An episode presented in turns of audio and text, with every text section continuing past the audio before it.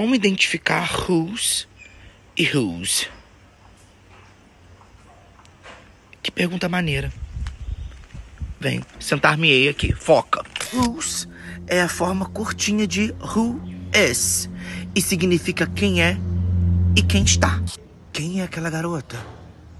Who's that girl? Quem está aqui? Oh, who is here? Who's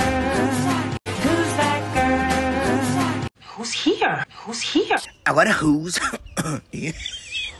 whose significa de, de quem, ué, gente? De quem é aquele carro? Whose car is that? De quem é esse cachorro? Whose dog is this? De quem é essa casa? Whose house is this?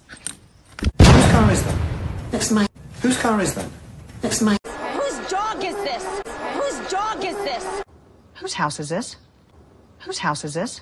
Whose, folks, também pode ser cujo.